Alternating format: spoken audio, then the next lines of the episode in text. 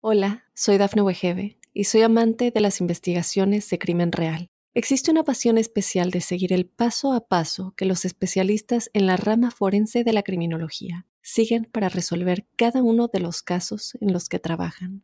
Si tú, como yo, eres una de las personas que encuentran fascinante escuchar este tipo de investigaciones, te invito a escuchar el podcast Trazos Criminales con la experta en perfilación criminal, Laura Quiñones Orquiza, en tu plataforma de audio favorita. Hola, ¿qué tal? Bienvenidos al podcast. Los saluda Sargento Cornejo. Hoy vamos a hablar todo lo que tiene que ver con seguros eh, en general, seguros de auto, seguros de vida, seguros de casa.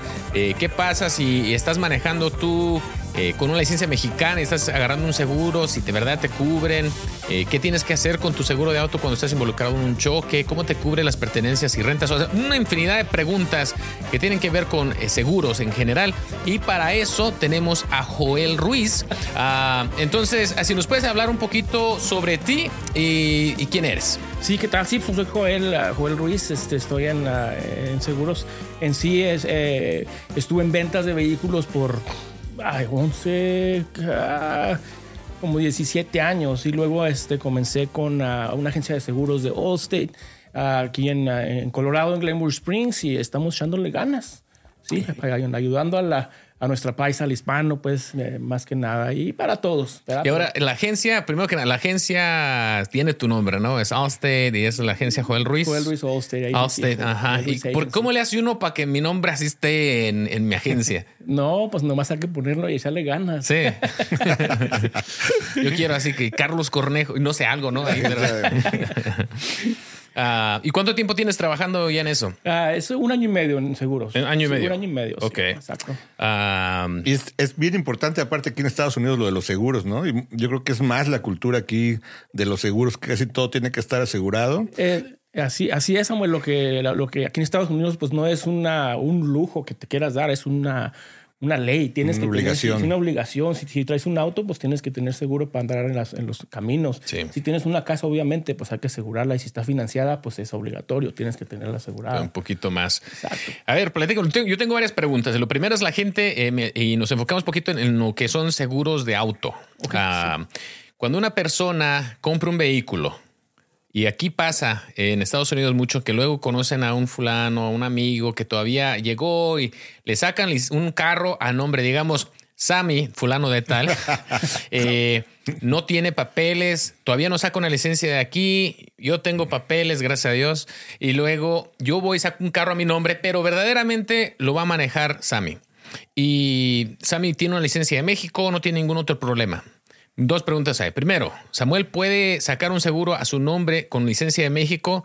Y segundo, ¿cómo me afecta a mí como el segundo dueño del, vehículo o tiene que estar a mi nombre porque yo soy el registrado? Sí, pues Samuel puede sacar un, un seguro con su licencia de México.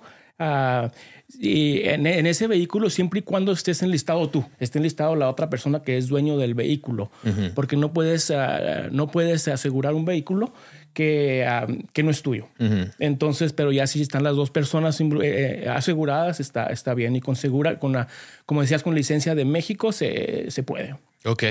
¿Y sale más caro cuando sacas con una licencia de México? Mm, desafortunadamente, Samuel, sí. La mayoría de compañías, este, vamos a hablar en general, en compañías de seguro, es, va a ser más, más caro cuando es una licencia, mm, no específicamente de México, pero de otro país.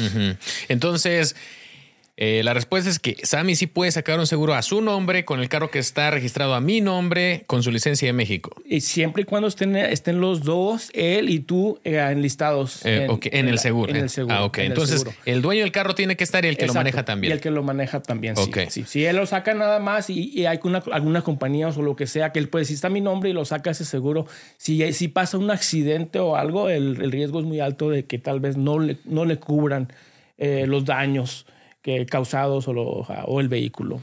¿Qué pasa cuando una persona este, maneja? Yo le presto el carro a Samuel. El carro está asegurado a mi nombre. Sí. Eh, y el carro es mío. Y Sammy viene y no tiene licencia. Pero yo ni le pregunté que si tenía licencia o no, sino dijo, oye, pues necesito ir a echarme unas chelas y si me prestas el, carro, ¿no? Y luego, fulano de tal Bernal se va, se echa sus chelas, se mete en un choque. Sí. Ok, está tomado y se mete en un choque y no tiene licencia y el carro es mío y, y tiene mi seguro y yo se lo presté. ¿Cómo funcionan las coberturas en ese aspecto? Ok, sí, este se pone un poco delicado porque sí está, eh, tú puedes prestar tu vehículo a quien sea y, y este, el, seguro te va a cubrir. Lo delicado es que Samuel no tiene su licencia de conducir.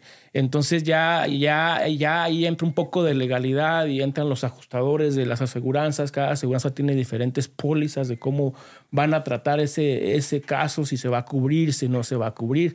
Se va a investigar a, a ti, oye, tú sabías que Samuel no tenía licencia y que andaba tomado cuando tomó el vehículo. Entonces ya basado en eso es como un tipo juicio para tomar una decisión. No te lo recomiendo que le prestes un carro prestado a alguien que no tiene licencia. Sí, sí, yo tampoco se lo recomiendo. y es una buena pregunta hacer, por ejemplo, cuando vas a comprar un seguro, ¿no? Decir, oye, si mi carro lo va a usar mi hijo y mi esposa, qué tipo de póliza tengo yo, ¿verdad? Para, para este caso. Exacto, sí, exacto. Es muy, muy eh, informarse. Muchas veces nomás uno va y, va y compra seguro y te lo venden y sin siquiera pensar si, si quién va a manejar y se va a cubrir o no va a cubrir. Ya tiene aseguranza y listo. Y entonces hay, un poco más de legalidad por ahí envuelto. ¿Cuáles son las cosas más importantes? Eh, tú vendes seguros, ¿no? Entonces, ¿qué es lo más importante? Cuando uno está buscando seguros, y te voy a, te voy a decir eso por esto, mira, eh, yo a veces tengo un seguro de, de auto y de casa y todo, y estoy este cada vez que se renueva parece que va subiendo.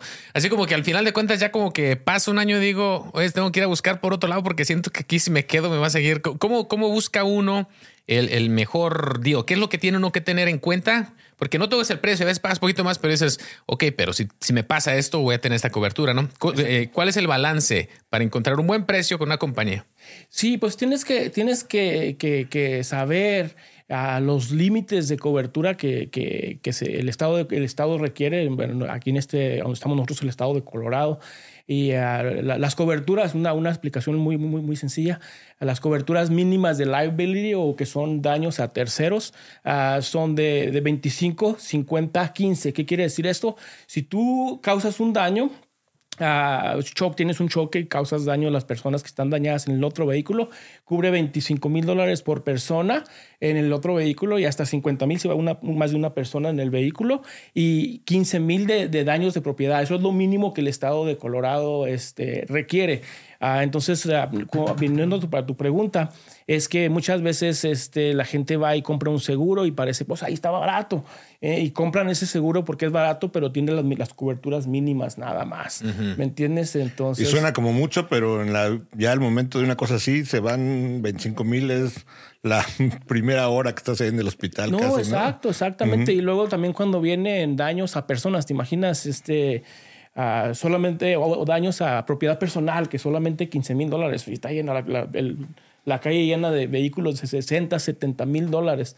¿Me entiendes? Entonces hay que tener eso en cuenta de que... ¿Cuánto te va a cubrir? Y en realidad cuando... Eh, y eso es para, para daños terceros, ¿no? A terceros. Para, daños a terceros, sí, exactamente. Porque el estado de... Y los, hay diferentes regulaciones o diferentes límites en diferentes estados, pero esos son los del estado de, de Colorado uh, para, para quitarte, vamos a decir, la ley de encima, que tienes pues la cobertura de liability uh, o, daños a terceros. Sobre ese límite, entonces ya la persona será responsable. responsable de la Dices, tienes 50 mil y si sale 60 mil, los otros 10 mil tienes que sacarlos tú de tu bolsa. Sí, hay un, hay un término que se usa en seguros que, que, que no es, que no se debería ni usar. Eh, yo creo que todos lo hemos escuchado, que es full coverage. Ah, eso quería preguntar, ¿qué es eso? ¿Qué es eso? Eso, eso, eso en sí no se debería ni de usar porque, porque full coverage en sí pues es, es cuando nomás añades tú pues el liability pero añades el, coalition y comprehensive que son un, choque o un este uh, comprehensive es por si una le cae un árbol arriba le cae arriba entonces esa es la cobertura que pones. Ah, pero los límites entonces ahí este son son diferentes. no, debería, decirse cobertura total porque en realidad no lo es. siempre puede salir más caro no y es donde, es, donde, es, donde entran a veces conflictos con personas que dicen pues yo compré full coverage y choqué y tuve un mm. accidente y que me iban a cubrir y no me cubren más que cierta cantidad. Y yo tenía full coverage eh, o, que, o que mi vidrio se quebró y no me lo van a cubrir. no es, no es que tenía full coverage, por eso es un término equivocado de usar. Entonces, ¿qué, ¿qué, son las cosas? Si va alguien a comprar y dice, porque a veces va uno y ya, ya sacas de la quincena y dices, no, yo quiero full coverage en mi carro. ¿Qué son las cosas buenas para, para, enfocarse en ese tipo de cobertura? Cuando estás hablando de una cobertura más comprensiva, ¿no? Que, que te va a cubrir si, si, chocas, no nomás al que chocaste, sino tu carro también, o si le cae una rama de un, de un árbol, eh, también me va a cubrir. Yo una, vez, les platico una historia rapidito, eh, iba a comer eh, y me, me estaciono, abro la puerta y no me he dado cuenta que estaba un aire súper fuerte. Se fue la puerta. Se fue la puerta, tú le pega otro carro. O sea, y ya estaba el carro estacionado, el otro carro no tenía nadie y se le sume nada más suficiente. Y acaba, tenía como una semana con esta camioneta que no le había comprado y ella ya tiene algo doblado. Entonces ya dije, bueno, pues a lo mejor yo voy y lo cubro. Dije, pero bueno, pues pago un seguro, ¿no? De estoy pagando y, y sí, me cubría, nada más tuve que pagar. Y ahí es donde a veces yo me gusta tener un deducible bajo, porque si el deducible va a ser de 1500, pues ni lo que me va a costar ahí. ¿eh? La reparación es de 600. Sí, sí, exactamente.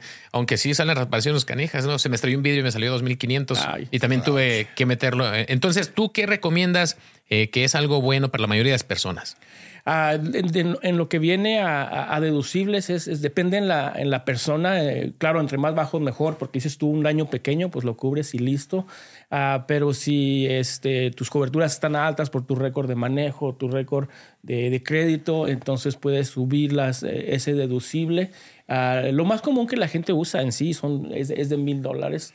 Uh, otra gente llega y si el vehículo está financiado, le quieren poner, ah, el deducible de 2 mil, no me importa.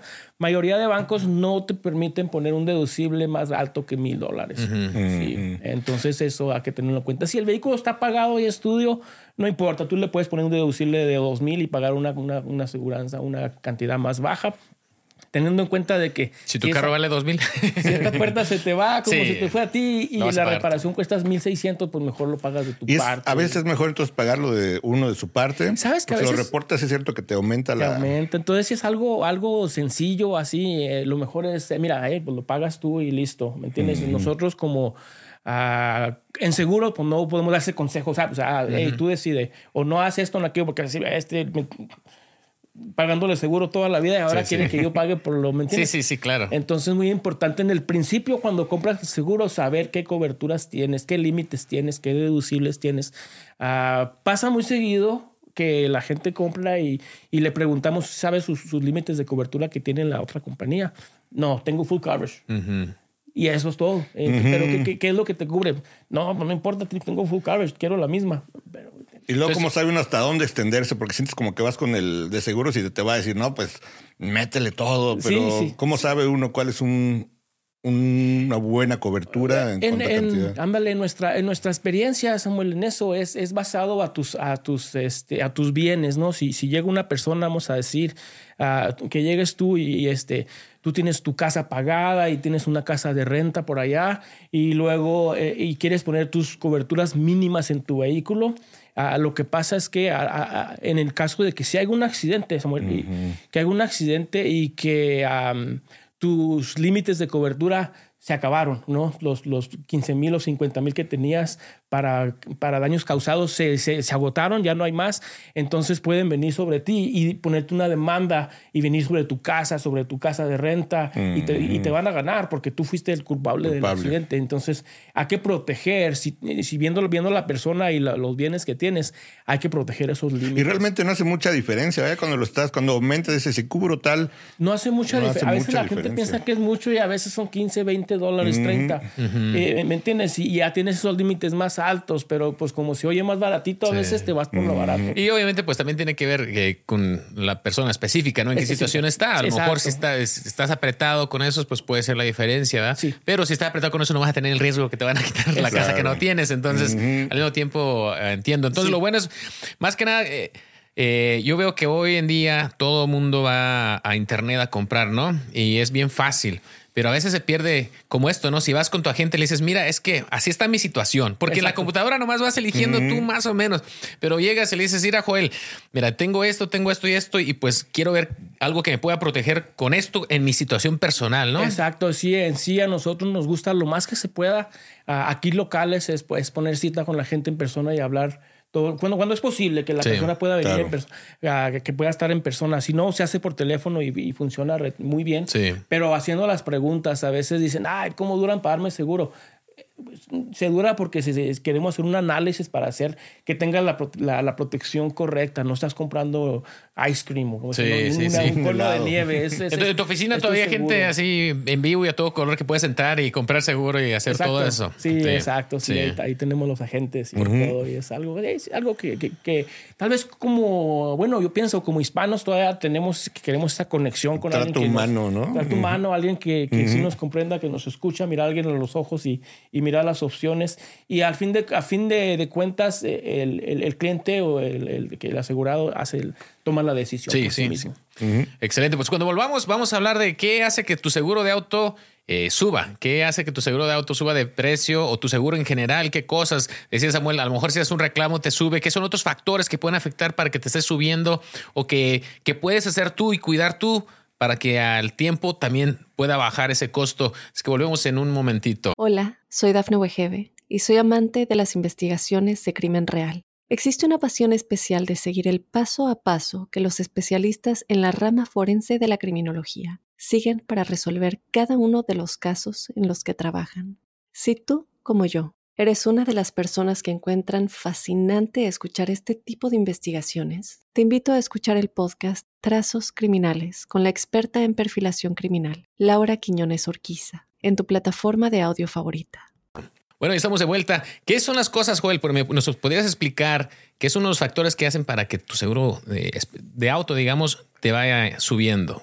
Oh, sí, como, como decía eh, nuestro amigo Samuel ahorita, ah, obviamente cuando tienes un accidente te, te, pues te va te va a subir, a menos de que hay, hay, compañías, y no quiero hablar más por, por Osti, quiero hablar por compañías uh, que tienen uh, este, paquetes que puedes comprar con perdón de accidentes, ¿no? Que si tienes un accidente no te vaya a afectar. Entonces compras, compras ese paquete para protegerte contra eso.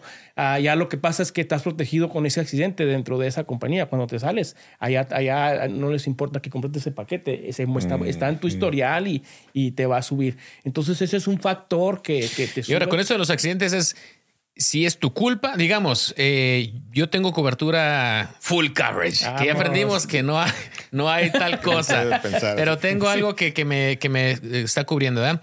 Y digamos que uh, hay algo pasa donde me choca Samuel, es como siempre me pone.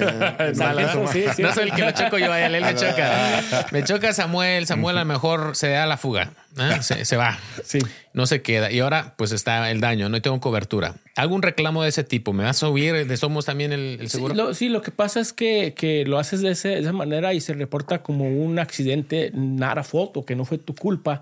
Pero de igual manera, si tú hiciste el reclamo en tu, en tu seguro y se usó tus fondos de tu seguro, uh, y pagaste ese deducible, en, en todo modo va a estar en esas, en esas Entonces, no importa las circunstancias, mientras haga reclamo va a estar subiendo eso. Bueno, es que es malo, no, no necesariamente, porque si se hace un reclamo y, y, resulta que tú encontraste a Samuel y Samuel paga, entonces tú hiciste el reclamo, pero eh, Samuel vino pagando porque no era tu culpa y nomás, eh, pues... y ahí no le afecta ya nada. Ahí no le afecta ya nada, ahí ya no afecta nada. Alguien chocó mi luz, este, estaba en el, en el Lowe's, en Glenwood, y hablando de eso, ¿dónde está tu oficina en Glenwood? ¿Dónde la pueden encontrar? Estamos en West Glenwood, cerca de Lowe's, pero está en sí, ah, en West Glenwood está la Ford y luego está la Subaru. Y este, al cruzar la calle de la Subaru es la, la 218 um, Center Drive. Ahí estamos, en la pura esquina, no tiene pérdida. Dice Allstate Joel Ruiz. Allstate Joel Ruiz. pues yo estaba, yo estaba ahí, estaba en Lowe's. Eh, cuando salgo, alguien, no sé, yo creo que algo estaban cargando porque no parece que le haya pegado eh, como el bumper. Yo creo, no sé si estaban cargando madera o algo, pero a mi, a mi, ¿cómo se dice? Tail light. ¿A tu calavera? Sí, a la luz de atrás le pegan y le estrellan, ¿no? Y todavía había pedazos ahí, pero nadie se quedó, ¿no? Entonces ya nada más tengo una luz estrellada. Ah, pero el bumper y todo lo demás estaba intacto. Entonces tenía que ser algo alto que está saliendo de esa manera para llegarle ahí, ¿no? Y dije yo, bueno, es una luz que va a costar, ¿no? Llamo al líder porque dije, pues quiero que sea la misma. Oye, esta camioneta, la pobrecita, ¿cómo le ha ido? Uh, Y por esta luz querían 1400 dólares. Por una luz, una, luz, trasera. 1400 dólares. Y dice que porque tiene un sensor ahí de este, del, del no sé, de los que, este, para los carros que están pasando algo ahí. bueno, dentro de la luz tiene eso, ¿no? Entonces, bueno, hice un reclamo al final del seguro y el seguro me lo cubrió y me sube. No, la verdad ni he checado, pero yo creo ya me subió. tanto es, bueno, es un buen punto. uno puede checar con su seguro, oye, esto me va a subir o no me va a subir y es bueno preguntar. Es bueno preguntar, sí, sí, sí. Así tienes el, como te digo, el perdón de accidentes, eso pues lo pones y, se quita, lo cubren y no pasa nada. Entonces, pero si no tienes eso y tienes reclamo cada vez, entonces lo, más posible es que te van a y ya que mencionas esto, también quiero aprovechar una pregunta porque ha pasado mucho de eso de, que dejan el carro en un estacionamiento y le pegan y salen y se van, pero nadie quedó ahí. ¿Qué puede hacer uno cuando le pasa eso? Como la policía, dices tú. Eh, que ver con la policía, yo creo que somos, es bueno eh, llamar y reportarlo. No siempre te van a tener una respuesta, no siempre te van a encontrar el culpable, pero, pero nunca sabes. A veces sí se puede dar a esa persona ya chocó con aquí otra persona alguien más puede haber llamado y dado alguna información y etcétera. Entonces, siempre es bueno reportar. Somos así, tan siquiera tienes, ya si tu seguro te pregunta, ya como que te crea un poquito más, ya que hiciste el reclamo y un policía te pudo hacer preguntando y viendo si estaba haciendo honesto, ¿no? Entonces, siempre que vas a encontrar ese daño, por lo menos llama. Y el huir de una escena del de, accidente te puede suspender tu licencia y crear un montón de otros problemas legales también. Ah, Así es que si chocas, deja por tu información. Si le pegaste un carro y no hay nadie ahí, lo que puedes hacer tú mismo puedes llamar y notificar. Yo le acabo de pegar a alguien, ¿no? Y luego puedes dejar una tu información ahí en la ventanilla. Mira, este es mi número, este lo siento. es lo caballeroso y lo correcto, ¿no? Sí, la verdad. Ahí se nota si tienes integridad o no cuando nadie te está viendo. Exacto. Pero bueno, entonces, ¿qué más cosas te suben el, seguro? Pero, pero en la parte de seguros, si te deja uno el carro y le pasó eso a uno, eh, ¿vale la pena ¿Decirle tu seguro o no? Depende del deducible. Eh, sí vale la pena reportarlo, ¿verdad? Reportarlo, este, porque como dijo el sargento, es muy probable que la otra persona hizo y llamó para allá y se, lo reportó. Entonces los ajustadores este, miran, miran es, eso caso y si él se reportó, eh, mira, pues se reportó la persona por aquí y este, si hizo culpable, va a cubrir. ¿Me entiendes? Entonces, sí, ese, es buen punto. Sí. ¿Qué más te sube el seguro? ¿Qué más te sube el seguro? También te sube el seguro créanlo o no, es el, tu crédito. Tu crédito. Y sí, ¿qué tiene que ver el crédito con, con el seguro? Se basan en tu crédito y se basan en, o sea, qué, qué tan buen crédito tienes para comprar y para, ¿me entiendes? Y en tu, ah, en tu récord de manejo, ¿ves? Y si, si por ahí eh, el, sargento les da un ticket, pues ándele. Yo les digo, les digo, manejen con cuidado porque la multa que te voy a dar te va a salir más barato que lo que te va a subir el seguro a largo plazo, ¿no? Porque al final de cuentas, pues una aseguradora está midiendo el riesgo que estás poniendo para ellos, ¿no? Entonces una persona con un crédito bajo probablemente tiene más riesgo de crear otros problemas, ¿no? Entonces lo mismo con el, récord de manejo. Si acá rato estás parándote borracho y manejando rápido y eso, pues un riesgo para el seguro. Y esa es la, esa es la razón que, los contratos, porque la gente dice, bueno, ¿por qué cada seis meses? ¿Por qué nomás me lo vendes y listo? Es que tu ah, estatus cambia entonces cada seis meses se vuelve a correr tu, tu, tu récord. Y ahí se dan cuenta todos los tickets que llevo. Sí, ándale, se corre tu mm. récord de, de, manejo más y ya no tanto, cuando ya estás dentro ya no se corre tanto tu crédito, a menos que se hace algo, eh, un repo ahí grandote, entonces sí, ves. Es otra buena razón para, para construir crédito, ¿verdad? Porque hay mucha gente con la idea de que no, yo nunca voy a sacar tarjeta porque no me quiero meter con eso de crédito. Pero esta es otra razón para construir un buen crédito. Exacto. Todo, como que todo en este país todo está controlado de esa manera. Sí, conectado, ¿no? Una cosa con otra, sí. y, tu identidad viene en, qué tipo de cómo te desarrollas en esta sociedad. yo digo, en, la parte del crédito no es tanto tenerle miedo a una tarjeta, sino tenerle miedo a que no la sepas manejar. Porque lo importante de todo eso es de que si tienes una tarjeta de crédito con un límite de 10 mil dólares, no tienes 10 mil dólares extra. Solamente va a ser una herramienta que puedas usar para, para manejar tu dinero, pero no tienes dinero extra. Te recomiendan que solamente estés usando como el 20% de ese Exacto. Y luego usas ese mes, y porque yo estaba en finanzas cuando vendía autos, era el, el financiamiento financiero. Tú todo lo haces tú. ¿También lavas carros? lo lavé por 12 años. Eso. ¿En serio? Sí. Entonces, a eso, eso es bueno, ¿verdad? que, que, que usas tu crédito, compras tu gasolina, tu comida, lo que sea. A fin, de, Puntos. a fin de mes lo pagas todo y listo, tienes Sí. tu creditazo por ahí. Sí, yo en el año pasado, ahorita que cambiamos de año, mm, saqué en puntos como 2.500 dólares de una tarjeta que dinero que no hubiera tenido de otra manera. Entonces... Te saca pero- de una puro, ¿ves? Sí, o sea, ya es dinero extra y no pagué intereses porque me la estás pagando a tiempo. Entonces, el chiste es saber manejarla. Exacto. Sí. Ah, ok, entonces, el, ¿cuáles son las, las infracciones de, de tráfico que te afectan más a tu seguro? Que digas, eh, una persona, digamos, un DUI o la- el exceso de velocidad o simplemente es todo en general. Eh, bu- bueno, el, el- el más común que se ve, claro, es el speeding. El DUI, ah, cuidado. Entonces ya ahí entras ahí con un DUI, ya tienes que tener este, ah, la SR22 que se llama en Colorado, ¿verdad? Ah, este ya se pone más, más delicado y entras en otra categoría de, de seguros. Hay, hay la- la- la- el seguro que es, es estándar y el no, no estándar. Mucha gente no, no, no entiende esto.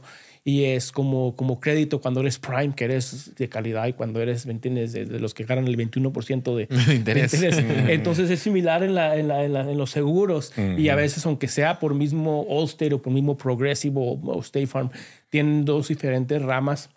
ah, donde, donde te cambian de categoría y que te cambian de categoría que es non-standard, los, los, eh, Sube un montón. va a subir un montón por ahí. ¿Me sí. explicas un poquito qué es la SR22? Ah, e- es- ese R22 te la, te la van a poner cuando vamos a decir que te agarran un, agarras un, un, un DUI, un ticket, lo que sea, y tienes que tener este, es responsabilidad para, para manejar. Entonces es- tienes que tenerlo para poder a veces renovar tu licencia de manejar y, y eso entonces ya es, es algo más. Y entonces hay una base de datos, por ejemplo, lo de la policía, lo que sucede con multas y todo. Hay una base de datos que cuando uno va a un seguro, ustedes pueden acceder a esa base de datos Sí. automáticamente y ver todo el historial de uno. Sí, lo que pasa cuando primero se hace una, una cotización, ah, eh, llega, llega Samuel y le hago una cotización, entonces basado nomás en, en, ah, algo, nomás lo que- la información que me diste, la, la- la computadora me genera un estimado. Entonces, ese estimado no necesariamente es lo que ya te va a salir. Entonces, si ya tú dices, no, ¿sabes qué? Pues me gusta el precio que me estás dando, eh, vamos Ya a seguir. pasan a otra etapa. Entonces, te digo, con tu permiso, te voy a correr tu récord de manejo. Ah, entonces, ya cuando corremos el. Y te pregunto, Samuel, ¿tienes tú alguna infracción que quieras ah, reportar que no esté aquí? Por eso con la cotización tú haces las preguntas, ¿no? Hacemos ¿Cuántos tickets te han dado? Ni ¿Cuántos una. tickets? Y Ni luego sale el montón. ¿no? Sí, y pasa seguido. Así Mira, el ¿Va sargento seguido? Cornejo, mira. Porque no se acuerdan, les da pena. Bueno, o pues. Quieren más barato. Es que a lo mejor y el sistema no, no lo reconoce, pues ya, ¿verdad? Pero no, ahorita en esta. No, no, nada, sale nada, ahí, ¿no? sale, mira, el sargento Cornejo te paró el 23 de abril de 2021 Mira, por esto. El 24 de agosto. y dijo que fuiste bien grosero, dijo que Sí. fuiste bien grosero con él, así es que po- to- poquito más caro todavía. Sí, entonces nos encontramos con sorpresas de repente, ya ponemos y luego ya. Entonces, sí, ah, ¿sabes qué? No, sí, sí, sí me acordé, ya, sí pasó. O, o si no pasó, pues ya es algo más legal que, que bueno, pues tenemos que probarlo. ¿no? sí, yo les contaba una vez, este, y eso es lo importante a los oficiales que tengan que tener cuidado, ¿no? Eh, llama a una persona eh, de Denver y dice, oye, este, mi, mi trabajo me está pidiendo carta, me, me acaban de despedir porque me tengo la licencia suspendida. Y era un, un truck driver. Um, y dice este, eh, que según tengo un DUI, yo nunca he ido para allá, bla, bla, bla. ¿no? Entonces me da su información y empiezo a revisar. Y uno de mis oficiales eh, se ve equivocado. Ay. Tenían el mismo nombre, fecha de nacimiento diferente. Normalmente en la computadora, cuando el oficial pone, pues está en la licencia, el oficial la checa y cuando está parecido ahí, normalmente te sale, pero yo, como sea, le salió, te- le terminó picando al, al nombre equivocado. Y en vez de escribir todos los documentos al papel que tenía enfrente, ya escribió todo lo que, porque en la computadora pues te sale más grande, ya te salen las letras y todo, en, en- en vez de estar haciendo así, ¿no? Entonces escribió todo eso y lo suspendió, pero a la persona, A la persona equivocada. equivocada. Entonces, luego me, toma, me toca llamar al, al, al DNV o al Department of Revenue, que son los que se encargan de lo de estas las licencias. Y no, pues un rollo me tomó hace como tres meses en poder corregir esto. Yo tuve que Exacto. escribir cartas corrigiendo que no, que había pasado esto y lo otro y mandado. Y, y él, pues claramente él molesto, ¿no? Porque pasado. Te imaginas que tú de la nada nomás. Y luego, si es tu trabajo, a lo mejor si no hubiera sido tu trabajo ni cuenta se hubiera dado hasta quién sabe cuándo, Hasta ¿no? quién sabe cuándo. Es lo que nos pasa a veces ahí y nos llega gente y, y de algo que pasó hace dos años. Y es que nunca, no supe yo de eso. Entonces, nosotros no sabemos si, si está mintiendo o si de veras o si de veras. es raro. En, eh, todo el tiempo que estuve ahí pasó una vez nada más, pero no, quiere decir que sea imposible. Entonces, Exacto, no es muy común. Si quieres, tú siempre puedes pedir tu récord de manejo, lo te puedes meter en línea en, el estado que estés, te vas al, departamento que se encarga de las licencias y vas a tener una opción para, para poder pedir tu récord de manejo y en todo se va a poder. Si no, hay mm. otros sistemas que puedo hacer, pero primero la mayoría del tiempo se va a salir más barato ir a ese estado. Ok. Este, en el caso, por ejemplo, de, muchos paisanos, hay veces que llegan con como indocumentados y a lo mejor traían otro, usaban otro nombre, tuvieron alguna infracción, ya después se regularizaron.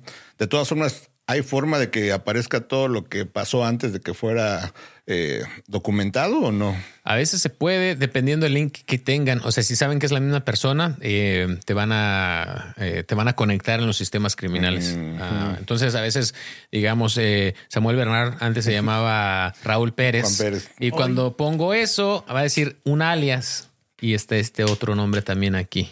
Porque, y es difícil a veces para la policía porque llega gente eh, de otros países donde tiene, te dan otro nombre, otra fecha de nacimiento y cada vez que se van al bote usan uno nuevo y les checan la huella y ya sale uno, pero no sabes porque no tiene ninguna identificación. O sea, tiene su huella y cada vez que checas la huella, pues va a salir que es la misma persona, pero ¿cómo se llama verdaderamente?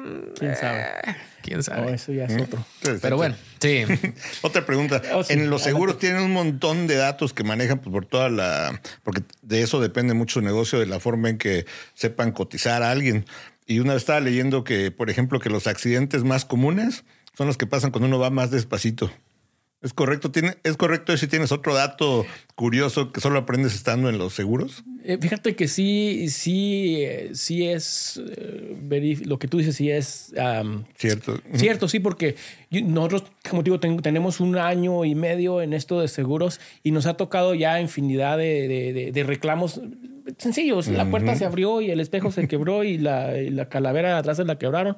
Y sí, y, no, han, no han sido muchos los que hemos tenido que a, a 75 millas por hora en el freeway y se volteó y se... fue al río y, tuve que sacarlo. Y sí. Sí. sí, sí, no hemos tenido, pero son mucho menos los casos. La mayoría son cosas así, manejando eh, despacio. sí, exactamente. En sí, en sí, yo me di cuenta de muchos más accidentes que pasan que uno ni cuenta se da. Sí, sí, sí, Y ahora, eh, eh, la ley en Colorado indica que para los oficiales que, tengan que tomar un reporte, uh, si hay heridos o si hay daños de mil dólares o más, pero hoy cualquier cosita te sale mil dólares o más. Y a un raspón, así como que ya lo viste feo al carro y ya te costó más de mil dólares. Y a veces llega molesta la gente con nosotros ahí. Pues que tuve el accidente de hablar policía y no me quiso hacer el reporte. ¿Por qué no me quiso hacer el reporte? No hizo su trabajo. Sí. Ahora entiendo por qué no quiso su trabajo. Sí, sí, sí, sí. Ah, ahora, indica la ley en Colorado, indica que eh, no estás obligado a tomar un, lo que le llaman un, un accidente reportable. O sea, tú estás eh, obligado a reportarlo, pero el oficial no tiene que hacer la forma estándar de eso.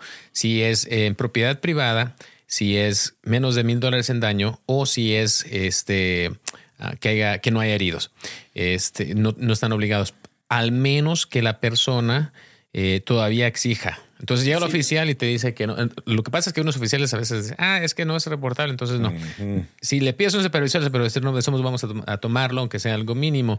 ahora, para. Ahorita que volvamos, más bien, vamos a hablar un poquito más de cuando te pasa un accidente. Si, ¿Qué pasa si no lo reportaste a la policía a tiempo?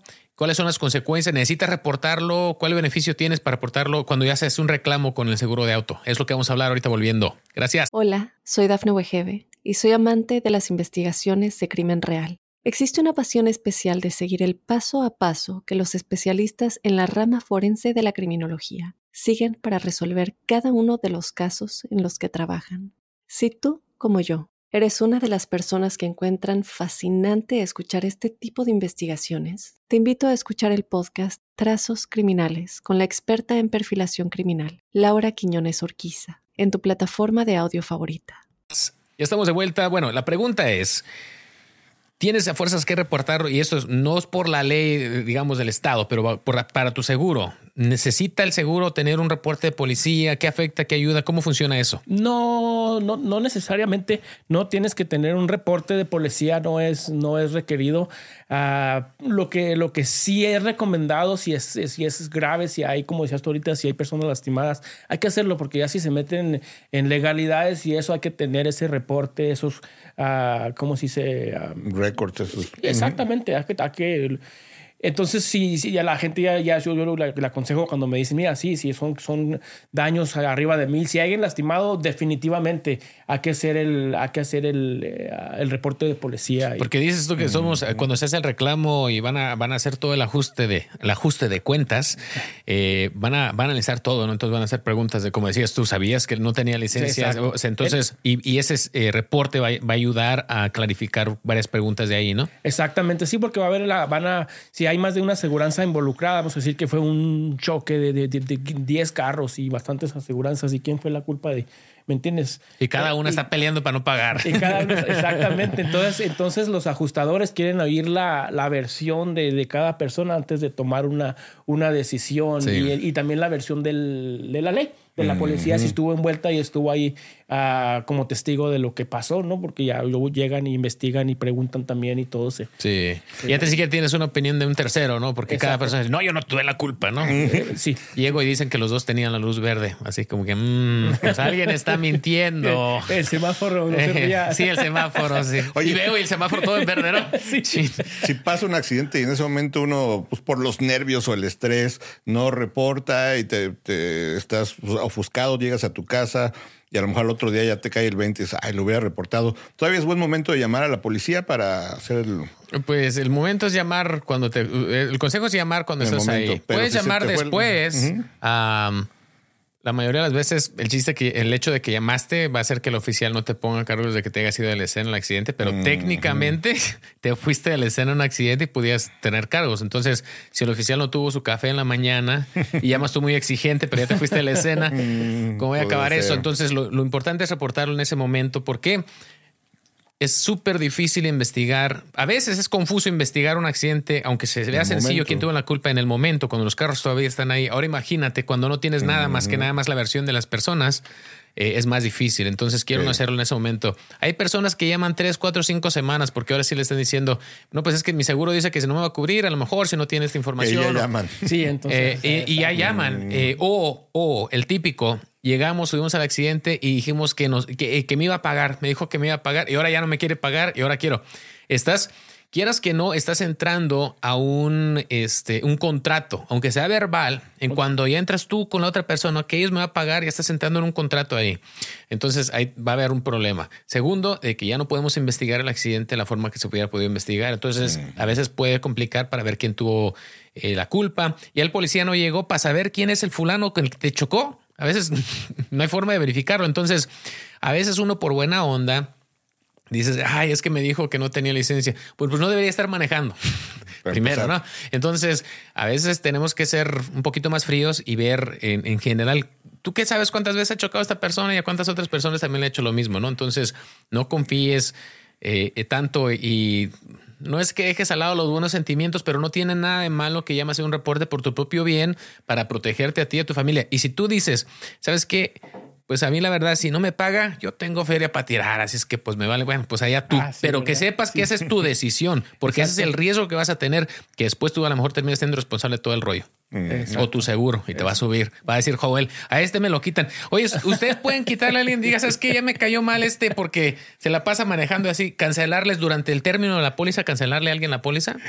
Ah, por lo regular es, es cuando a la hora del renuevo, ¿ok? A la hora del renuevo y no, no que sea yo que sea mis trabajadores ahí. la empresa en general, ¿no? La empresa en general te, te, te corren, vamos a decir, ¿no? Porque este tipo pues tiene tickets por aquí, tickets por allá y choques por acá y accidentes por acá acá y ya no te quieren asegurar. Entonces, Samuel Bernal. Tienen Sí, derecho. tienen el derecho. Carlos Cornejo. tienen el derecho a. Dije fulano Bernal.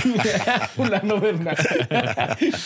pero Ah, sí, pero eso normalmente pasa cuando ya haces el, el, el, este, el- la renovación. La renovación, sí. No, no es muy común que en medio. y no, vendes seguros de un año, porque yo siempre quería así como que para no estar teniendo que eh, Nosotros no, pero hay compañías que las Que lo tienen. hacen. Y luego las comerciales, en comerciales, autocomerciales, algo que vendemos bastante ahí con nosotros. Un autocomercial es por si alguien, tú tienes un, vamos a decir que tú tienes una, un negocio de, de, de- músicos que tocas por ahí, ¿no? Eh. Y, y- y tocan en la banda y tienen una LC y usas un, un vehículo dos para ese, para, para transportarte. Ajá. Puedes tener un seguro de comercial y eh, esos sí son por un año. Oye, aquí yo con, con mi, mi compañía eh, tuve que sacar eh, seguro este de WorkCamp y ahí mismo me agregaron otro seguro según para daños. Es si quiero yo asegurar mi estudio, todo lo que está pasando aquí del business, ¿no? Sí. Porque ya Samuel ya se pegó en el pie y ahora me quiere demandar. También yo. Este, y también tú, eh, ¿nos puedes platicar eso? ¿Cómo pueden asegurar una- una área, una casa, un negocio? Sí. ¿Y qué tipo de seguros son los que Es, están es, ahí? es el liability que se llama para los negocios y es, es muy común en sí, es requerido ah, eh, para tener ese, esa cobertura de que si eres, vamos a decir, eres, un- eres ah, carpintero y, y, este, estás ah, haciendo, construyendo una casa, no haciendo frame en la casa y, y- causas daños, por ahí una pared se cayó, vas y, y quebraste propiedad que no es tuya. Entonces, este, el, liability ese, ese cubre esos tipos de daños. Ah, tú en tu caso aquí, eh, vamos a decir que pues eso viene, viene Samuel y se cayó por ahí, se quebró el pescuezo y, y te quiere demandar. A ti, a ti te- a ti te pasa todo, ¿sabes? Ya me chocó, chocó, andaba borracho, ahora se despescueza. Entonces sí, es, es, es buenísimo. No, no son ni muy caras, eh, pero es buenísimo tenerlas, ah, tener esa y también la otra es tu propiedad personal. Vamos a decir que tú eh, rentas un edificio y tienes por aquí todo esto de este equipo y, y- y se enciende y se, y se acaba y se, y se- ¿me entiendes? Entonces estás protegido para, Sí. para con tus propiedades personal también de eso. Y ya que vas- en las casas, vamos a ver también lo de seguro de casas, ¿no? Sí. Entonces, eso, ah, en una casa, si estás rentando a alguien, ah, digamos un cuarto como. Eh, no falta quien ponga un anuncio, ¿no? Y quieres, ¿hay algún seguro aparte de eso? Simplemente tu seguro de casa en general cubre ahí que alguien le está rentando el cuarto y esa persona termina haciendo cualquier cosa ahí. Sí, en sí, si es, si es en tu propia casa, está, está protegido por la propiedad personal Homeowners. que tú tienes, homeowners. Pero si vamos a decir, ese, ese inquilino, ese rentero, tiene uh, anillos carísimos y tiene joyas y no sé qué, entonces él puede sacar una cobertura adicional. Ah, y enlistar esos, esos cosas que él tiene, ¿no? Por si se la van a robar o si se. Sí, si se está rentando con y- Samuel, a lo mejor y- te quitan ah, los anillos sí, o algo. Pues, ¿me Sí. entiendes? Entonces, así para proteger lo que sí era de él, aparte de que si el sillón era del dueño de la casa, pues lo va a cubrir, pero ya sus joyas, sus pertenencias caras, un instrumento musical, lo pueden listar y puede tener... eh, ¿Qué son los seguro. tipos de cosas que cubre un este un seguro de casa? ¿Qué, qué es las cosas que te pueden, si te pasan? Porque a veces la- lo general llegamos nosotros y pues tengo que tener un seguro, voy, busco, compro, ya. Pero, ¿qué son las cosas que verdaderamente cubre? ¿Qué, es en las situaciones donde te respalda un seguro de, de casa? Ah, pues la, la- la- un- todos queremos tener cobertura contra un catástrofe, ¿no? Que viene la, lumbre y se destruye la casa y, digo, ¿me entiendes? Pues se cayó un árbol y, ¿me entiendes? Algo así, pero, pero en sí te puede- te- también te protege a tu techo que venga un viento y levanta los, los, ah, los, los- los- el techo, ¿no? Los chingos ir a techo. checarlo porque los Y- vientos del otro día a lo mejor. Exacto, fuertes. así- exacto, vi- vientos fuertes quiebran tu ventana y entra agua por ahí, daña la carpeta, daña el piso y entonces está cubierto, ah, ¿me entiendes? O tienes un, ah, por lo mismo que se de el agua. techo, una fuga de agua y se viene y se daña, se daña lo que se daña, entonces tienes, tienes cobertura. Y también tienes un límite de, la- de como las cosas, ¿no? Que, que yo, mi, mi computadora o mi tele que está en casa te cubre. Exactamente. Sí, por lo regular se, se, se enlista una, una cantidad enfrente, sabes que un 65%, un 50% del valor de tu casa en propiedad personal y se enlista esa, esa cantidad. Pero muy importante, si tienes algo ah, adicional, un anillo, ah, este, joya, que, los quieras enlistar, porque si no están enlistados por- y hay una pérdida total, eh, muy probable es que no te vayan a cobrar, a, a cubrir Porque no saben que verdaderamente es ese anillo. de repente, no, no, si tenía 30 anillos de Super Bowl, todos plateados. Este, eh, tenía el del Titanic. sí, sí, la perla del océano. ¿no? Oye, recomiendan que tome unos fotos también de, de la casa, ¿verdad? ¿Sí ayuda? Sí, sí, ayuda, sí ayuda, porque, porque, van a querer evidencia de en caso de que, tenías, que tenías esto, esto o aquello, porque está medio, medio este, interesante esto de de la propiedad personal, porque vamos a decir que te ponemos un 65% de tu, de tu valor y estamos hablando de, una casa de 700 mil dólares, ¿no? Y estamos hablando de, de 350, 400 de propiedad personal, miles, ¿me entiendes? Y este, tú dices, no, pues me van a, cubrir todos estos, todos estos 400 mil dólares de propiedad personal. Pero si tú no tienes, a veces, cómo probar que tú tienes esta, verdaderamente esa cantidad, porque es hasta esa cantidad, no necesariamente esa, cantidad. Ah, ajá. Entonces, hay algo que la gente se puede hacer para preparar, ojalá nunca les pase una catástrofe, ¿no? Pero eh, sería bueno y ya ves que ahora puedes guardar cualquier cosa hasta en tu correo electrónico en, el cloud, ¿no? Entonces, si se te quema todo lo demás, ahí va a quedar. ¿Qué tipo de información sería importante para que digas, sabes qué? Si yo con Samuel, y mira, aquí tengo, esta era mi computadora que me costó tanto y este es el número de serie de la computadora. ¿Qué tan, qué tan detallado debería uno estar preparado? Ya depende de la persona. Si puedes tener fotos, y puedes tener este, recibos de cosas que compraste, guardarlos. Y ya recomendado, ya si es algo muy caro, enlistarlo, enlístalo en tu seguro para que no, para que no exista la, deuda, duda. La duda si te lo van a cubrir de que van a cubrir o no. Exactamente. Pero si ya básicamente tienes fotos o, a veces son fotos de, de, vamos a decir que tuviste fiesta por ahí con la familia y se ven los muebles y se ven cosas. Pero si quieres ser más específico, puedes tomar fotos y mm. guardarlos con en la cloud y tenerlos en caso de que sí, tal vez nunca los vayas a, a necesitar, pero si sí, pues sucede. no, te va, no te va a lastimar tenerlo No te va a lastimar tenerlo al alcance para poder este, recibir la cobertura máxima. También, perdón, cuando estoy llenando un seguro he visto que luego preguntan, ¿tienes extinguidor? ¿Y eso realmente reduce el costo del seguro? Ah, eh, depende de la compañía, pero sí, sí, uh, sí, te, sí te reduce. Que tenga uno alarmas de humo. Eso definitivamente sí, que tengas alarma de humo, que tengas este... Uh, que estés conectado pues a un con la policía o con un sistema de alarma de que si algo sí pasa este, también ayuda eso ayuda eso ayuda a en, en, lo que ayuda, eso ayuda mucho en, ah, específicamente en, en, condominios, cuando la gente tiene condominios y hay varias unidades y la tuya tiene, tiene ese sistema, te ayuda bastante. Este, una de las cosas que les voy a recomendar es también, eh, no nada más para los seguros de auto, pero eh, es bueno apuntar los números de serie, especialmente tus cosas de valor, porque si lo reportas robado, muchas veces este, la policía para un carro y parece que llegó Santa Claus. Hay un montón de cosas ahí, no sabes de quién le pertenece. Lo único que sí sabes es de que no le pertenece a los que traen el carro, porque también el carro está robado, ¿no? Mm. Pero ¿cómo, cómo se lo regresas a alguien que nunca supo su número de serie, ¿no? Entonces, de todos, todos los electrónicos van a tener números de serie. Uh, en, cualquier cosa que vaya a tener un número de serie, por favor, apúntala.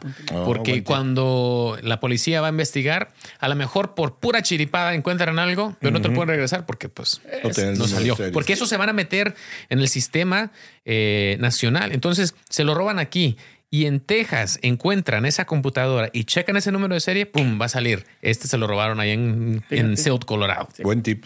Sí, lo que pasa es que uno piensa, eso no me va a pasar a mí, le va a pasar, le pasa a los de Texas. O no piensa más bien uno. No, piensa que uno le va a pasar a todos, todos estamos a, Sí.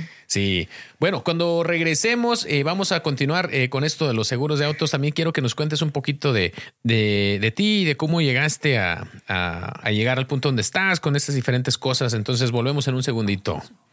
Hola, soy Dafne Wegebe y soy amante de las investigaciones de crimen real. Existe una pasión especial de seguir el paso a paso que los especialistas en la rama forense de la criminología siguen para resolver cada uno de los casos en los que trabajan. Si tú, como yo, eres una de las personas que encuentran fascinante escuchar este tipo de investigaciones, te invito a escuchar el podcast Trazos Criminales con la experta en perfilación criminal, Laura Quiñones Orquiza, en tu plataforma de audio favorita. Bueno, bienvenidos eh, de regreso. Estamos todavía aquí con Joel Ruiz de Allstate. Uh, vuelvo a, vamos a hacer tu plug. Eh, Joel Ruiz, estás en Glenwood Springs y si eh, tienes gente en viva, porque ahora se ve está raro, pero tienes personas, que pueden reales, ir reales, que respiran. tienes preguntas, sí, puedes ir a hacer toda esta cuestión. Dinos otra vez dónde, dónde te localizas. Estamos en West, en West Glenwood, aquí en um, uh, es la 218 uh, Center Drive, uh, al cruzar la calle de la agencia de la Subaru, ahí estamos. Perfecto. Para servirles, a todos. A ver, este, una, una pregunta aquí eh, rapidito. ¿Hay diferencias al momento de comprar seguros para carros o casas para inmigrantes indocumentados eh, o documentados? A diferencia ah, en, en, en, precio, no, es el mismo, es, es, es igual. La diferencia que, que, viene, sargento, es, es si tienes tu, tu, licencia de manejar. Ok. Eso sí, no importa si esté marcada o no esté marcada, mientras tengas tu, tu licencia de conducir, este, el precio va a ser el, el, mismo. Va a ser ¿Y ustedes aseguran a personas que no tienen licencia? ¿Una persona sin licencia puede sacar un seguro de auto? Una persona sin licencia eh, se, pone un poco ah, tricky, diga el americano, ¿no? Lo, que, lo, que, lo que hay es que tiene más ventaja eh, una persona no americana, una persona de otro país, puede sacar ah, seguro con su matrícula consular o con su pasaporte de otro país. Sí, eh, no, no hay ningún, no hay, no hay problema, lo puede sacar. Es porque es más caro, como decíamos antes, pero lo puede sacar. Ahora, una persona que sí es americana o residente de aquí y no tiene licencia, no puede. Ah, en, muchas de las compañías. Sí, sí, sí. ¿Me entiendes? y, ahora, y si vas a viajar a México, eh, también hay, hay, cobertura diferente. O a otro país, pues vas a sacar tu carro, eh, luego te piden tener una cobertura extra. ¿Eso también lo venden ustedes? ¿o también lo vendemos. Sí, lo que pasa es que la gente ah, pensamos que, que, que, ya tienes seguro y puedes viajar a México a, a otro país sin ningún problema. Cuando ya, ya, llegas a la frontera, hasta ahí se acaba el límite. Ya se acabó la cobertura. En, eh, hay restricciones en muchas de las compañías que puedes ir a, Canadá sin ningún problema, pero a México no. no, no, sé por, qué. será? ¿Por qué? ¿Qué pasará? Oye, y en el caso, por ejemplo, de cuando tiene uno hijos y ya están empezando a manejar, eh, ¿lo agrega uno al seguro? ¿Cómo funciona para que también estén cubiertos? Es, es lo más ideal, es lo más ideal, Samuel. En sí, cuando apenas tienen su, su permiso de manejar, está, está bien, todavía andas con su con tu papá o con una persona mayor, este, todavía está bien. Ya cuando ya comienzan a manejar y tienen su auto que es de ellos, ah, lo más ideal es, es este, enlistarlos. Y tú vas a preguntar, bueno, ¿y qué pasa si no lo listo? Eh, ¿Qué, pasa?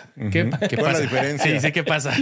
Porque te va a subir, ¿no? Sabemos que oh, se te va a ir. Cuando lo listas a uno de 17 años, es lo más caro, Es lo más caro que pueda haber.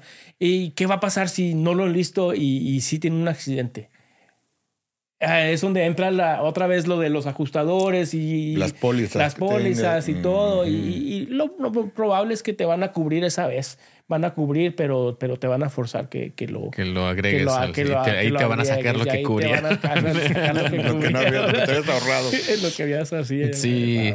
Eh, bueno, muchísimas gracias este, por todo esto. Mira, platícanos un poquito también de, de ti, de dónde, de dónde vienes y cómo llegas aquí a a trabajar en el valle. A ver, platícanos. Ah, sí, pues aquí nosotros ah, llegamos, digo nosotros porque son con mis, conjunto con mis, uh, mis, mis, hermanos, uh, en el año 90 aquí a, a, Newcastle. A Newcastle llegamos aquí a Newcastle, Colorado. Este, me tocó ir a, aquí a la escuela, aquí a Ralph High School por los... Um, cuatro años de la, ¿me entiendes?, a, estudiar y cuando llegamos en aquel entonces no había ni a qué hacer con nosotros, porque no había hispanos. Ahorita yo creo que hay más hispanos que... Sí, ahí en de hecho, el 50 por sí fuimos a la misma escuela, ah, mira. Ah, mira. Nomás diferentes años. Bastantes más, ¿no? ¿Cuál es su mascota ahí en la escuela? ¿Cuál es? El oso. ¿El oso? ¿Son osos? Sí, sí, pero son bears. Bears. Ah, Get it right. Sí, entonces ya saliendo de la, saliendo en, en sí todavía estaba en la, en la, en la, en la escuela cuando empecé a trabajar en, los, en las agencias de dealers como limpiacarros, que te dije, 12 años duré ahí limpiando ¿Cómo fue que dijiste un dealer? ¿Cómo, ¿Cómo fue empezaste que a trabajar? ¿Te gustaban los carros o, o conocías a alguien? No, conocía, un cuñado mío trabajaba haciendo eso, entonces él me refirió y, y este. Y empezaste pues, limpiando carros. Empecé limpiando carros y me, estuve ahí en sí, me, pagaban por comisión o por carro limpiado y pues yo le daba con ganas por ahí. Ah, fíjate. Entonces, pero a mí me gustaba esto de las ventas, ¿no? Me gustaba esto de las ventas y, y comencé a vender carritos por el lado, aquí y allá. Eh, No supone de vender mucho, no me vas a entregar. A, ¿eh? a, ver, esto, a ver, a ver de, de esto de, de, vender carros. Sí. Pues eso sí podemos porque uno, ya que no eres vendedor de carros ahora, ahora sí. ¿cuáles son las técnicas que usan ahí los vendedores de carro? O sea, porque va uno y así como que, no sé, como que son los me que dan miedo más sí, a los vendedores de carros. Ay, Ah. Más o menos, ¿qué comisión saca aproximadamente un vendedor de un carro en cada venta? Sacan comisión por venta, ¿no? Sabes que, sabes que eso varía un montón, ¿no? Sí. porque, porque ah, como está la, la, la economía y como va, va- la demanda en los vehículos, ah, a veces se puede vender el carro por lo que tú quieras porque no hay. ¿Me entiendes? Sí. Y- pero hay momentos donde regalas el carro y, la- y- y a veces que sí pierden, se pi- pierden por vender un carro. Dicen, no, ustedes nunca pierden, pero en un carro en particular se tiene que ir, se que tiene sí. que vender y Eh. se va.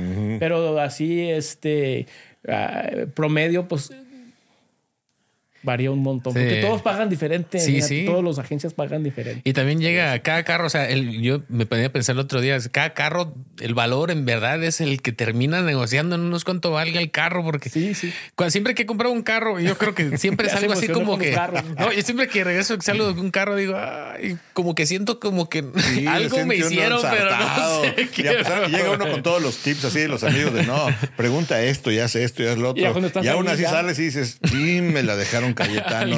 algo no me.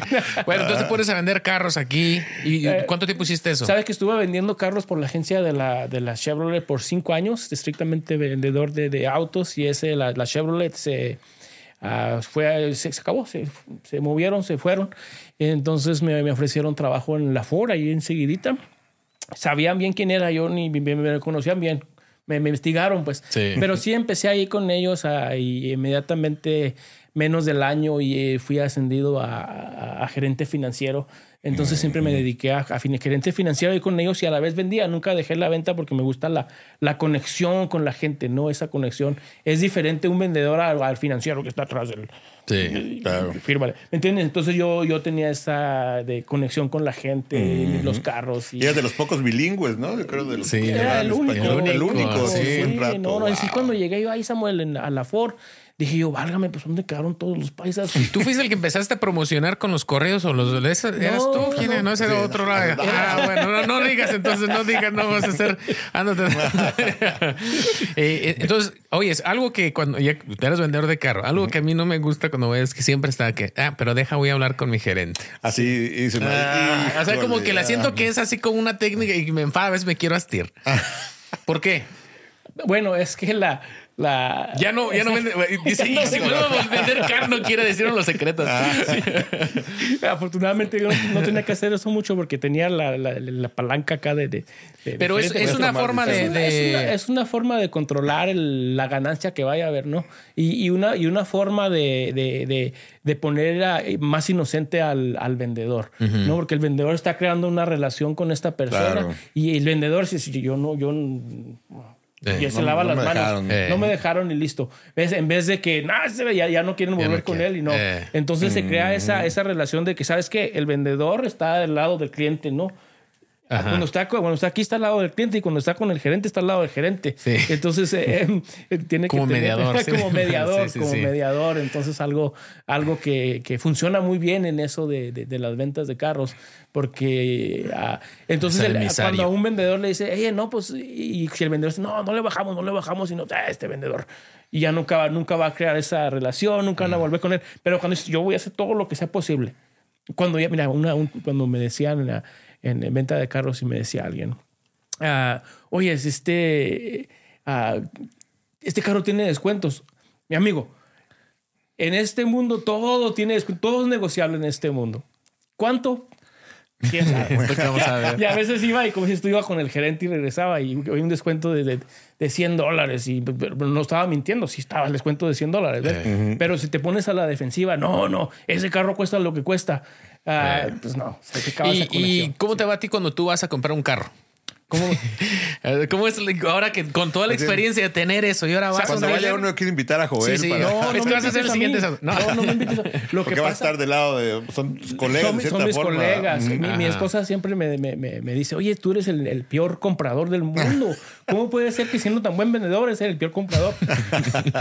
Lo que pasa es que me pongo en, la- en la- en el asiento Zapato. del, del- del vendedor Y, y si me, me, me dice, yo, yo le compro y se acabó. Dice, este pobre está trabajando por, su, por lo que hay y no quiero estar... eh, ¿me Yo estoy vendiendo tamales después del podcast. Esa- esa- a, 15 Entonces- la, a 15 por tres tamales. eh. Sí, entonces me dan un precio y, y rapidito doblo las manos, lo hablo y, y compro y Lo listo. So- somos a veces los vendedores los más fáciles a, a quién vender. Así. Fíjate, Es verdad, La, ironía, punto. ¿no? No, Así. entonces no lo vamos a invitar. ya No, dije, no, llega con no trucos. Y dice, No, mira, yo no, sé. que no. No, o sea, es que a mí me paran también. Yo tengo camaradas. Si ya quieren- me paran y ya digo, denme- ya no se le voy a hacer su trabajo difícil. Denme la multa. Si Tráete la quieren- multa. Estaba jugando, no te creas. Oye, pero luego das el salto de, de ser un empleado a ser un emprendedor y poner tu negocio. ¿Cómo fue ese, ese salto? Sí, es que en sí, en sí ya en, en este, en- cuando empecé a trabajar ahí con, con ah, era el único hispano y empezamos a, a le sugería ahí al dueño, ¿sabes qué? Mira, necesito que pongas mi nombre por, se va a ir egoísta por nombre en la radio, por ahí, porque la gente ya me conoce de la otra No, pero es agencia. necesario. Y va a llegar la gente buscando y como que me tiraron al, A loco. a loco, este, pues qué, qué rollo, bueno, pues no. Entonces, ah, entonces yo empecé a trabajar por mi lado y empezó a llegar bastante his- paisa, bastante hispanos empezaron a llegar a la agencia. Dijeron, y entonces me dijeron otras, oye, lo que nos habías platicado, eso de, de a ver cómo está eso, a ver cómo está eso. Entonces ya me apoyaron y, y- y lancé, el, lanz- me lancé por la radio con, con, con Samuel y con, con el Axel. Sí, sí. Y uno, un resultado tremendo que empezamos a, tuvimos que, que- que contratar más ayuda eh, para hispanos. Sí. Y una, verdaderamente una explosión en nuestro valle ah, de, de- pues puedo decir, la agencia número uno, donde Sí. la, donde la, la gente hispana venía a, a comprar sus vehículos y pusimos el... Ahí Entonces, en- básicamente era de tu parte que, que es- a ándale, mí poner. Exactamente, sí. Y ya los muchachos pues empezaron a trabajar bien y ya, eh, pues, trabajaron ahí bien y todo con, con las ventas. Y cuando ya me salí yo, que, que yo ya tenía en mente venir a, a hacer un negocio propio. En sí, en, el- en la agencia me dieron una oportunidad de, de darme educación y me mandaron hasta, hasta, no sé si te recuerdas, hasta... Washington. Hasta. Washington, exacto, para tomar este credenciales de, de gerente general del, del, del dealer y todo. Y yo les, tú- les dije, ¿sabes qué? No pienso quedarme aquí mucho tiempo, voy a hacer esto. Y me respetaron con todo, Sí. me respetaron y todo, pero me sirvió bastante la educación Claro. para lo que estoy haciendo, ah, haciendo Ahora. ahora. Haciendo ahora. Sí, sí. Pues Entonces, una recomendación que das a los países, educarse. Eso Educarse. Así, si pueden educarse, edúquense, eh, edúquense si está la oportunidad. Padres, animen a los hijos a que, a que, a que se eduquen, porque eso los, los, los va a sacar adelante bastante. Sí. Eso me, me ayudó bastante para, para cuando aprendes a, a- te enseñan cómo manejar una agencia tipo a nivel ese nivel, ¿no? Y luego y luego tú eres un negocio más chico acá de seguros, pues está sencillo porque Sí. sí, aquellos son 100 empleados, yo tengo dos acá, Sí. ¿me entiendes? Cuatro somos ahí nada más. Entonces es, es, es- es muchísimo la, la, la ayuda que... Y, y- y hay algo, que- o sea, es un plan que tú ya tenías de que sabes que voy a- voy a hacer mi propio negocio o hay algo que te impulsó. Lo que me impulsó, ah, buena pregunta. Sí, lo que me impulsó fue eso. Y estando pues yo en, eh, en- en- ahí en, en ventas y todo, ah, miré la necesidad de la gente que llegaba con pagando seguro por los alt, por los cielos o sin tener idea que estaban pagando de seguros. Y también la idea de que estaba en la, en la, en la oficinita, un cuartito, estuviste en mi oficina, ¿no? Un cuartito chiquito para, para hacer las finanzas ah, y haciendo ventas de, de garantía y de, y de la Gap y de todo eso, ¿me entiendes? Entonces para mí se me facilitó mucho, como, lo, como se dice, ¿no? Vendiendo aire. No es aire porque es un seguro lo que estás Sí. vendiendo, es una gran importancia, pero no tengo los casilleros llenos ahí de Sí, de cosas. que se van a hacer malas, ¿me entiendes? Sí.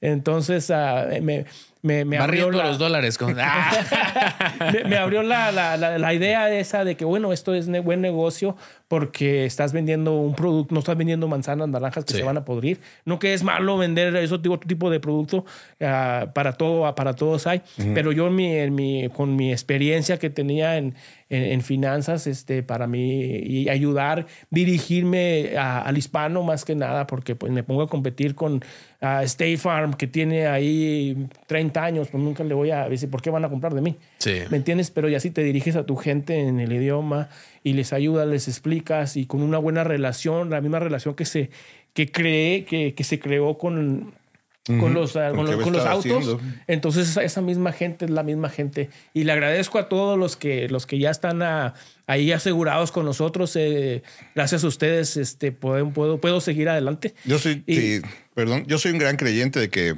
hacer ventas te hace mejor persona cuando lo haces bien. Cuando lo haces genuino, tienes que ser una persona genuina.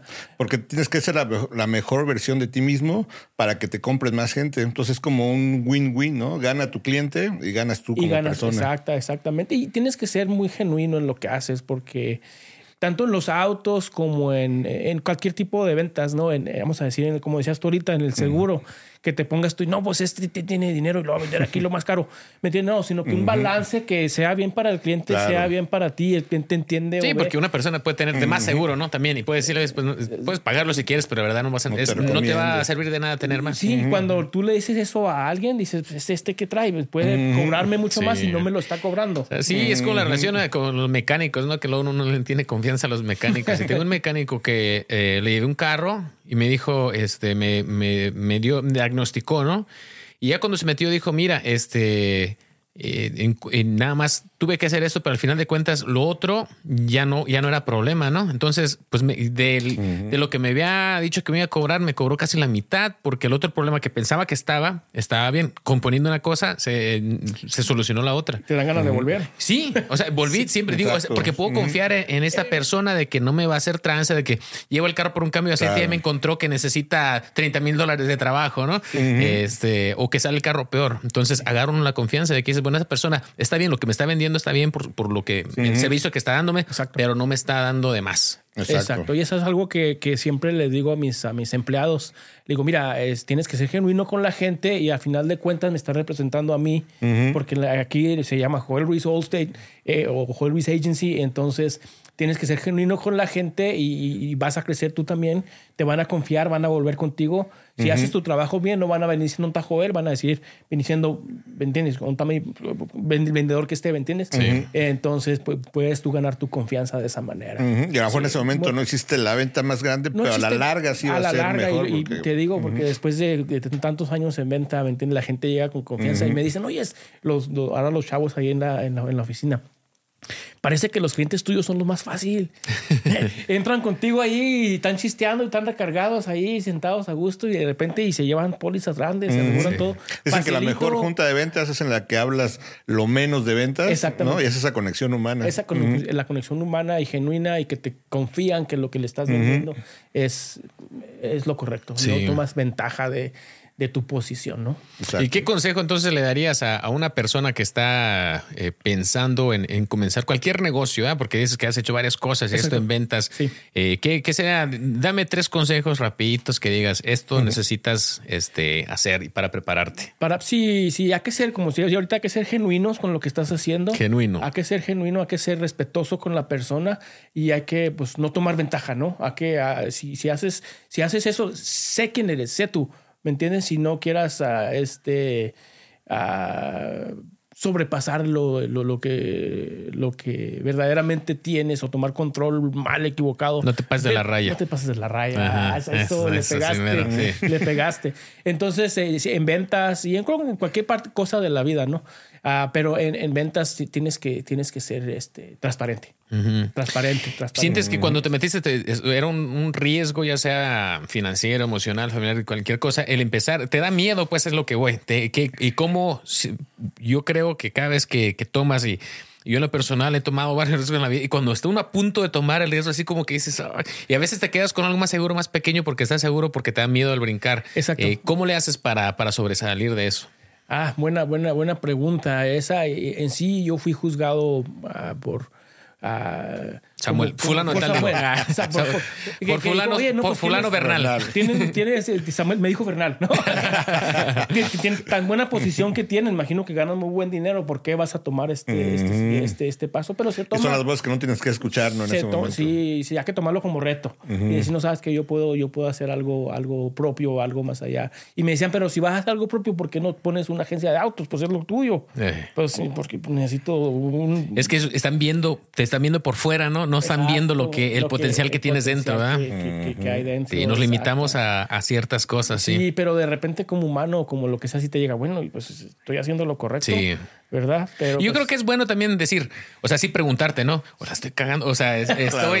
Ser autocrítico, es- sí, porque No, a veces sí. uno cierra todo y también no es bueno, ¿verdad? pero no, o sea, ponerlo en la balanza y decir, ok, bueno, ok, yo también a lo mejor ya estoy sintiendo eso un poquito, pero ¿qué más hay, no? Ah, sí. Sí, en sí, a mí me tomó ah, cinco años antes de, antes de, de- de- de- de- ¿me entiendes? Sí. Para que todo se alineara, la compañía correcta, donde trabajar, para, para, tomar, para, poder tomar esa decisión después de quitar algunas deudas de encima y poder entrar ah, lo más tranquilo posible, de que, Sí. bueno, ah, con una, una expectativa de que, bueno, si me, va, si me va un poco mal, yo puedo sobrevivir ah, tanto tiempo sin, sin que haya esta entrada. Sí. Entonces, si entras con eso, bien, vas a estar bien.